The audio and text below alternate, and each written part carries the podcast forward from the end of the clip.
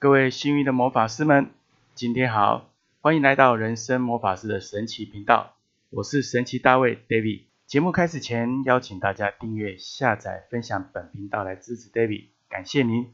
这一集我们一起的来理解个人的情绪这个课题。自从上一集我们谈到呢有关于情绪勒索，我就想用情绪做一个专题，来配合我们独家的数字能量工具，去理解一个人的情绪大致会有哪些方向。首先，我们先了解情绪有没有这个必要呢？其实情绪是必要的。人跟动物唯一不同的时候，就是我们会去理解，有能力去探索情绪，而不只是只是求生的本能。所以，喜怒哀乐、高兴、兴奋、开心、不爽、不舒服这些情绪呢的存在，都是有它的原因。情绪带给我们的好处，其实就是透过情绪，让我们去理解到自己本身跟内在那个感受性、那个冲突性，然后更深的怎么样去？探索跟了解自己，所以要掌握自己的情绪，不如说我们去探索跟理解我们的情绪，这样比较恰当。因为我们没办法掌握，因为我们不理解。如果我们可以掌握、可以理解，其实也不用管理了，因为我们知道这个情绪怎么来的，我们要怎么去平衡跟疏解它。好，所以情绪是带给我们一个开关，让我们理解外面所有的情境，引导出我们的情绪的过程当中。它是跟怎么跟我们内在相契合或者相冲突的，这就是我们最重要的一个课题。透过情绪的理解跟探索，你会加深自我的认知。你可以了解到有三个很重要的重点。第一个，一个人的个性跟情绪，他的盲点跟冲突矛盾是怎么来的？比如说，我今天很开心，是为了什么而开心？哦，原来呢，我今天呢看到天空风和日丽。我就非常的开心，蓝天白云我就非常开心。人是有向光性的，或者喜欢阳光的。那有些人看到阴天雨天他会开心，所以每一个人有他的选择跟情绪上的喜好，所以这没有什么对跟错。第二个，我们可以知道情绪可以帮助我们自我学习成长。我们当一个情绪不断的发生的时候，我们其实要停下来去理解不高兴的情绪、冲突矛盾的情绪为什么一而再再而三。在这样的人事物中不断的发生，我要去警觉到，并且呢去理解到，有很多可能是我潜意识里面的意识上的冲突，导致我现在情绪上的矛盾的发生。所以有可能这些矛盾的发生没有被我理解过，也没有被我探索过。那我经由这样的情绪的发展，我就可以去知道这个情绪的原来的背后的因果是怎么来的。第三点，它可以让我们越来越清楚一件事情：每一个人的情绪其实没有绝对。都是在于他个人的定义及观点的不同。今天我们去做一件我们认为非常开心的事情，那我们会非常的投入，非常的专注。可是别人可能认为我们做的事情没有什么，因为他的定义、他的观点对他来说，这件事情对他是不是重点，也不是重要的喜好。所以，我们不必要因为别人而怎么样迁就我们自己的情绪和低落。相对的，我们可以更投入我们自己所喜爱跟选择的事情上去做。我们的情绪是非常激昂、激情、热情的，那这个时候的专注跟投入就会达成更大的一个成功率。情绪是必要的，它透过矛盾理解以及呢我们的喜好跟我们共振的感受，让我们去了解到我们自己跟内在情绪上的感受，以及我们自己去探索我们自己是可以成长到什么程度。所以呢，这些观点没有绝对，我们不必要去定义别人，我们也只要需要去。理解、探索自己。那同样的呢，这样子做的过程当中，我们也可以怎么样去理解到别人，会增加我们的同理心。情绪上来的时候呢，我们怎么样可以去做呢？让我们进入这些好处呢？提供三项给各位做参考。当你情绪上来的时候，我们第一个可以做的就是，你要设法让自己习惯性的养成属于自己情绪平稳的一种程序跟过程。以我来说，情绪起来的时候，我会让自己安静下来。今天不管我可不可以离开那个环境、那个情境，我都让自己安静三十秒、一分钟，一直到情绪消化、理解之后，我思考、理解之后，我再来表达我的立场跟表达我的想法。好，这是我自己的程序。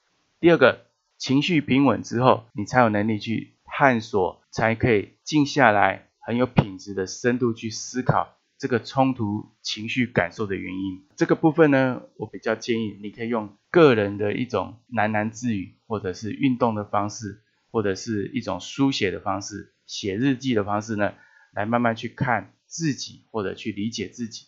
第三点呢，你可以写所谓的情绪感受的情绪日志，不断的每天呢，可以回头去反观自己所写的一些内容。或者你可以去观察所有发生同样情绪的过程是在哪一天哪些事情，你就可以慢慢理清楚你发生这这些情绪是怎么来的，是透过什么样的人事物触动而来的，你就可以有更有警觉，然后更深的去探索怎么去平衡，让这件事情慢慢的感受越来越浅，而不容易发起情绪。有助于你去审视自己释放情绪的一种程度，所以我们可以总结以上在个人情绪方面呢，我提供了三项的什么好处，也就是说，当你个人情绪跟个性上有盲点冲突的时候，这就是一个了解自己的探索的开始。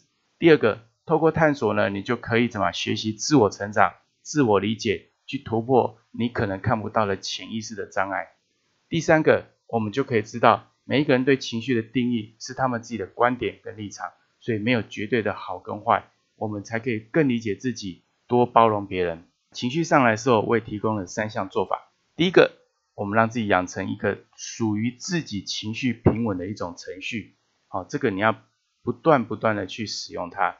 第二个，当情绪平稳的时候呢，你去思考、探索，或者把你冲突感受的原因写下来，或者呢录音起来。好，或者透过运动去慢慢的疏解，让自己冷静下来。第三个，你也可以记录关于自己情绪感受的一种情绪日记，不断的回头反观反思情绪的内容跟感受，有助于你审视跟释放自己的情绪。今天给大家一个行动上的建议，你可以准备一本属于自己的情绪日志，或者一个录音笔，如果你擅长用说话的方式，然后把你发生的感受。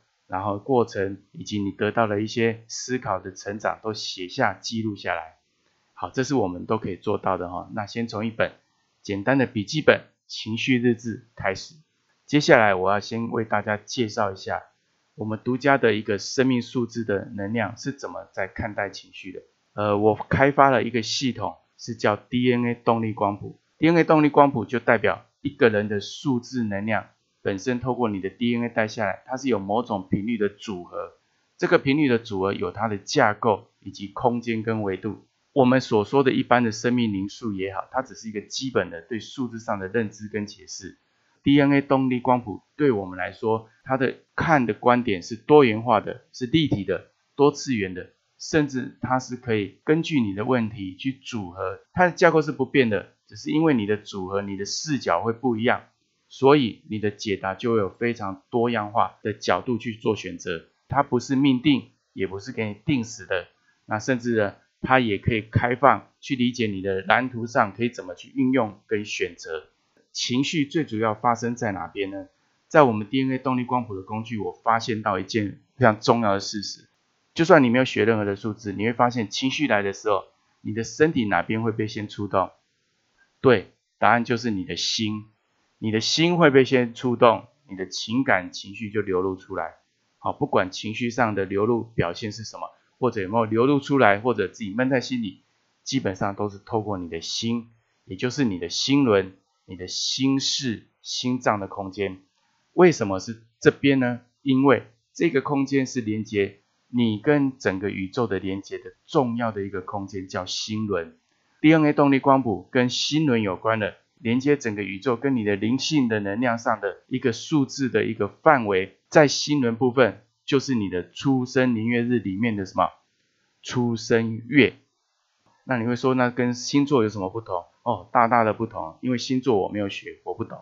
但是，一二三四五六七八九十十一十二月生的，他们各自有不同的情绪感受跟解读，有些是天生先被设定下来，经过生命的磨练成长之后。不断的去修正，所以呢，这个新轮的这个数字的能量是在月份没有错，但是它连接到你一个原生生下来最重要的剧本的课题，也就是人际关系业力的什么个性设定在里面。接下来的会花三集的时间，会把一到十二月数字跟情绪上的一种理解、感受跟结合，来为大家做三集的一个段落上的一个分享。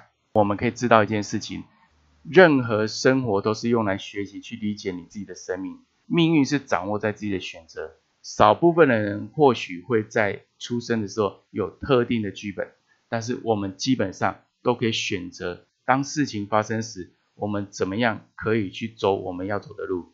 但是你要负起你自己做选择的责任。